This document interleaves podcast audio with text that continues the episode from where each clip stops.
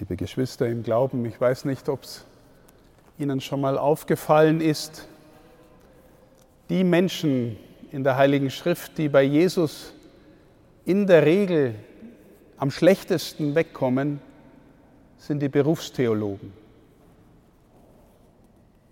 Schriftgelehrte, Gesetzeslehrer, Hohepriester und dann auch noch die Gruppe der Pharisäer, das waren nicht alles Berufstheologen, aber besonders ernsthafte, gesetzestreue Gläubige.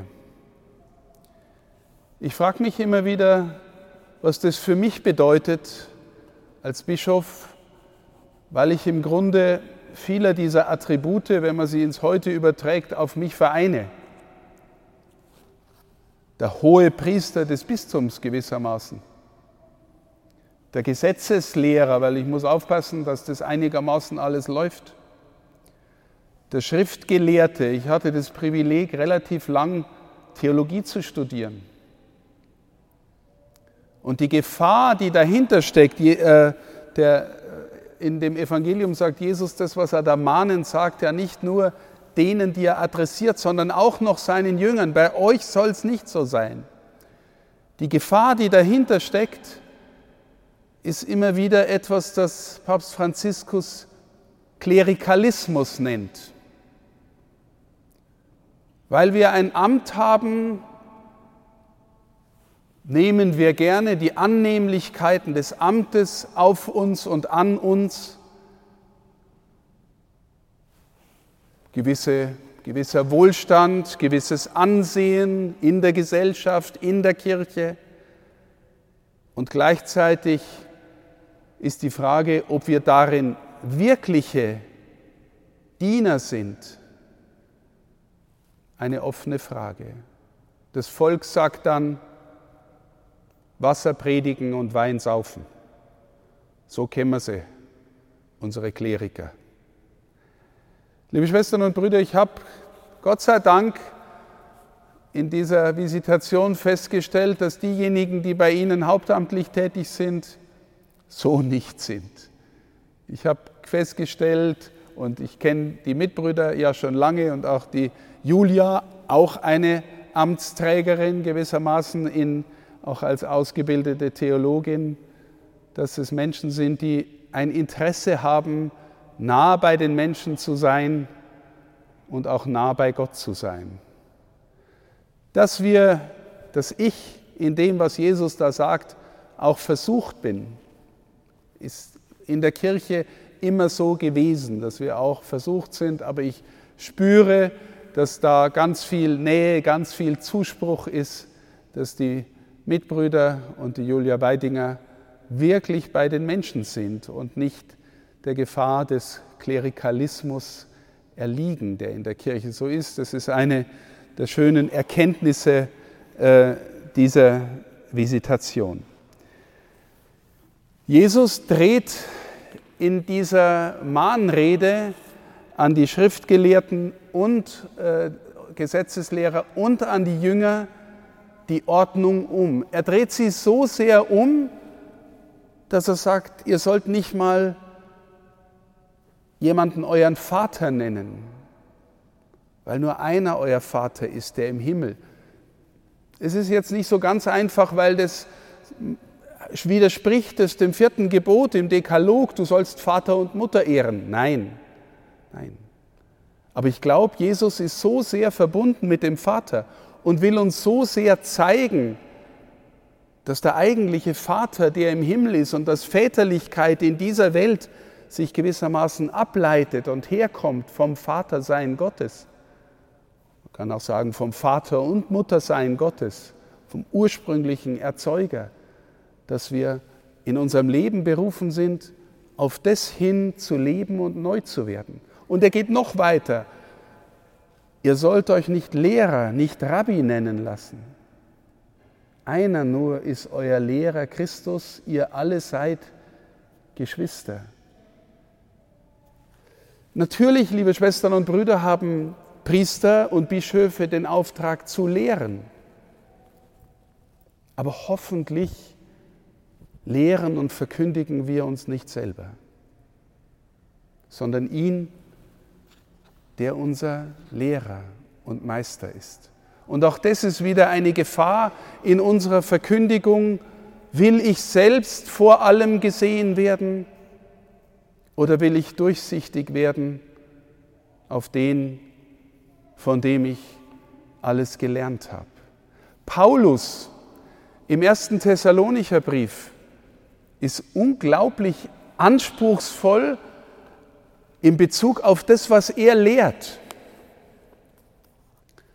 Er sagt zunächst mal, ich habe ich hab euch wirklich gern, ich wollte euch nicht zur Last fallen, habe also mein Handwerk als Zeltmacher ausgeübt, habe Tag und Nacht gearbeitet und habe euch das Evangelium verkündet. Und dann sagt er etwas, wo es einem fast den Atem verschlägt. Und ihr habt es angenommen als etwas, was nicht Menschenwort, sondern Gottes Wort ist. Paulus steht so sehr in der Existenz der Gegenwart Jesu, dass er sagt, das, was ich euch sage, ist Gottes Wort. Und wir als Kirche übernehmen das auch, weil wir Briefe des heiligen Paulus vorlesen und am Ende sagen, Wort des lebendigen Gottes. Das heißt, es stimmt. Ist das, was ich jetzt gerade versuche, Ihnen zu sagen, Wort des lebendigen Gottes? Bin ich so, stehe ich so wie der Paulus in dem? Ich weiß es nicht, liebe Schwestern und Brüder. Ich hoffe, dass mehr von dem, dass ich mehr von dem sagen kann, was Jesu ist, als was meins ist. Und wenn ich das wieder auf die Visitation beziehe, liebe Schwestern und Brüder, dann sind wir vor allem auch im gestrigen Abendgespräch mit den Mitgliedern der Räte, also mit der Pfarrgemeinderat und Kirchenverwaltung, auch auf das gekommen, wer oder was ist die Mitte von allem kirchlichen Leben, wenn nicht der Herr, wenn nicht er. Es gibt in dieser Gemeinde wunderbare Menschen, die das im Herzen haben. Es gibt viele Initiativen, die das weiterführen. Und gleichzeitig spüren wir, dass wir herausgefordert sind, dass es die Seite auch in uns gibt, übrigens fast in jeder Pfarrei oder eigentlich in jeder und auch im Bistum. Wir wollen unseren Betrieb aufrechterhalten, so lang wie möglich. Und beim Betrieb aufrechterhalten vergessen wir manchmal, wer oder was die Mitte ist. Bei der Synode, bei der ich jetzt dabei sein durfte, waren drei Themen. Das Oberthema war Synodalität und die drei Unterthemen waren Gemeinschaft, Mission und Teilhabe. Der Papst will, dass alle mitmachen, alle teilhaben, dass wir gemeinsam gehen und wofür gehen wir?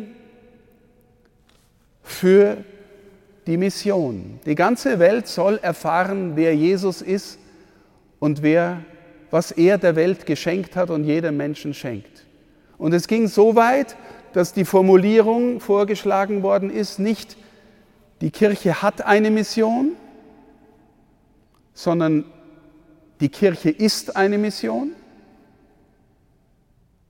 Und der nächste Vorschlag war dann noch, nee, nee, nee, Gott hat eine Mission und dafür hat er eine Kirche. Gott hat eine Mission und dafür hat er eine Kirche. Jetzt, liebe Schwestern und Brüder, das Wort Mission ist in unserer Zeit schlecht beleumundet. Keiner will missioniert werden. Jetzt kommt er daher und darf mir missionieren. Und trotzdem kommt das Wort Mission auf einer anderen Schiene wieder zurück, weil wir Unternehmen haben, die plötzlich sagen, unsere Mission ist, die besten Autos zu verkaufen, die es am Markt gibt. Wir haben ein Mission Statement. Unsere Mission ist, wir wollen das Computerprogramm, das am, am bedienerfreundlichsten ist, entwickeln. Das ist unsere Mission. Eigentlich wären wir das Original, liebe Schwestern und Brüder. Wir haben den tiefsten Grund für Mission. Aber auch da wieder, wir haben es vielleicht oft allzu klerikal versucht. Ich sage euch jetzt, was wahr ist. Und dann fresst es. Das funktioniert schon lange nicht mehr. Aber der Rückzug funktioniert auch nicht. Wir drehen um uns selber und bleiben im eigenen. Ich habe die schönste Definition für Mission von einem Prediger aus Amerika, der mal gesagt hat, ein Bettler sagt dem anderen, wo es das gute Brot gibt. Ein Bettler sagt dem anderen, wo es das gute Brot gibt. Wir haben das gute Brot hier. Liebe Schwestern und Brüder, ist es uns als Gemeinde ein Anliegen, weil wir von dem guten Brot, vom Brot des Lebens essen dürfen, dass andere auch in diese Quelle des Lebens hineinfinden und davon essen? Ist es uns ein Anliegen? Und es war ein Thema gestern Abend auch nochmal, ist, wissen wir noch, was wir glauben, wem wir glauben, warum wir glauben, so dass wir es auch sagen können? Und haben wir auch eine Nähe zu jungen Menschen und sind in der Lage, das denen zu erklären. Aber nicht nur erklären, sondern auch vorzulieben, vorzuleben. Und ein anderes großes Thema, das mich auch persönlich sehr beschäftigt, haben wir Nähe zu Menschen, die wir als arm bezeichnen würden? Aber nicht nur Arme materiellen sind auch die natürlich, aber auch die, die einsam sind, die depressiv sind. Haben wir eine Nähe? Wenn wir nicht nur eine Mission haben, sondern als Kirche eine Mission sind, das heißt gewissermaßen die verlängerte Gegenwart Jesu in die Zeit hinein, Kennen wir die in unserer Umgebung, die arm, die einsam sind, die Not leiden? Liebe Schwestern und Brüder, ich sage das nicht vorwurfsvoll, weil es auch meine Frage ist. Wo bin ich als Bischof? In der Nähe der Armen. Und zwar nicht nur wieder, dass sie unser Objekt sind und wir uns gewissermaßen äh, unser Gewissen bereinigen, indem wir ein Almosen geben, sondern indem wir mit ihnen unterwegs sind auf der Suche nach dem guten Brot. Das sind Fragen, die wir gestern miteinander in einem sehr guten und intensiven persönlichen Gespräch gestellt haben und die ich auch mit an, in, bei den anderen Gesprächen in der Visitation immer wieder mit eingebracht habe. Wie wird Kirche von morgen sein?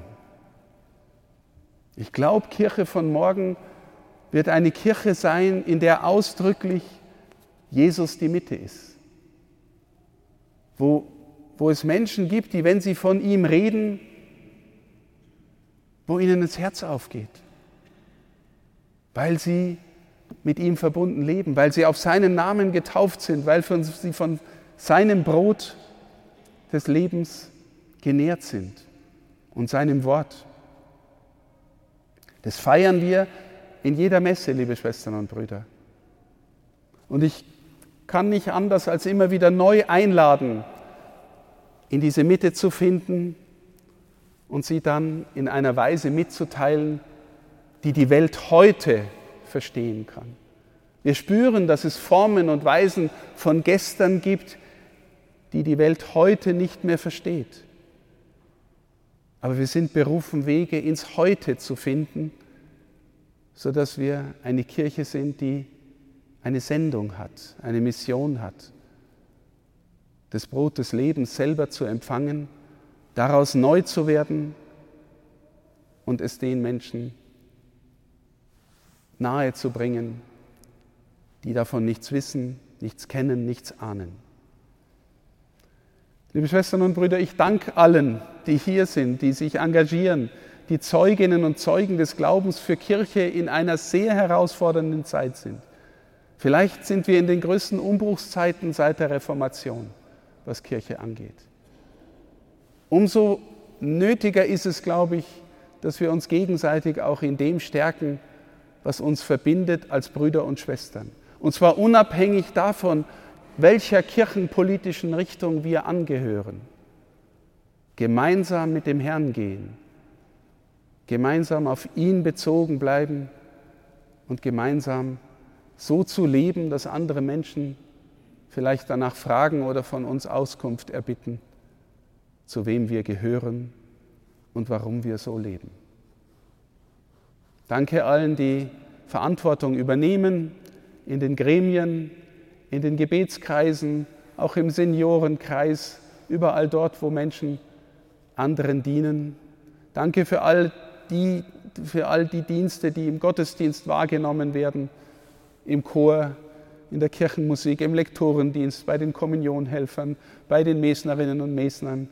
Danke allen, die mitwirken, denen die Verantwortung haben. Ihnen, Dr. Beer, Herr Pavika, Julia Weidinger, danke für euren Dienst. Machen wir uns neu auf. Das ist, was ich gesagt habe, soll gewissermaßen Sehnsucht wecken. Sehnsucht wecken für die Beziehung zu ihm, die in die Freude führt, in die größere Freiheit. Und das als unseren eigentlichen Schatz denen bringen, die davon nichts wissen und nichts kennen. Gott segne euch. Amen.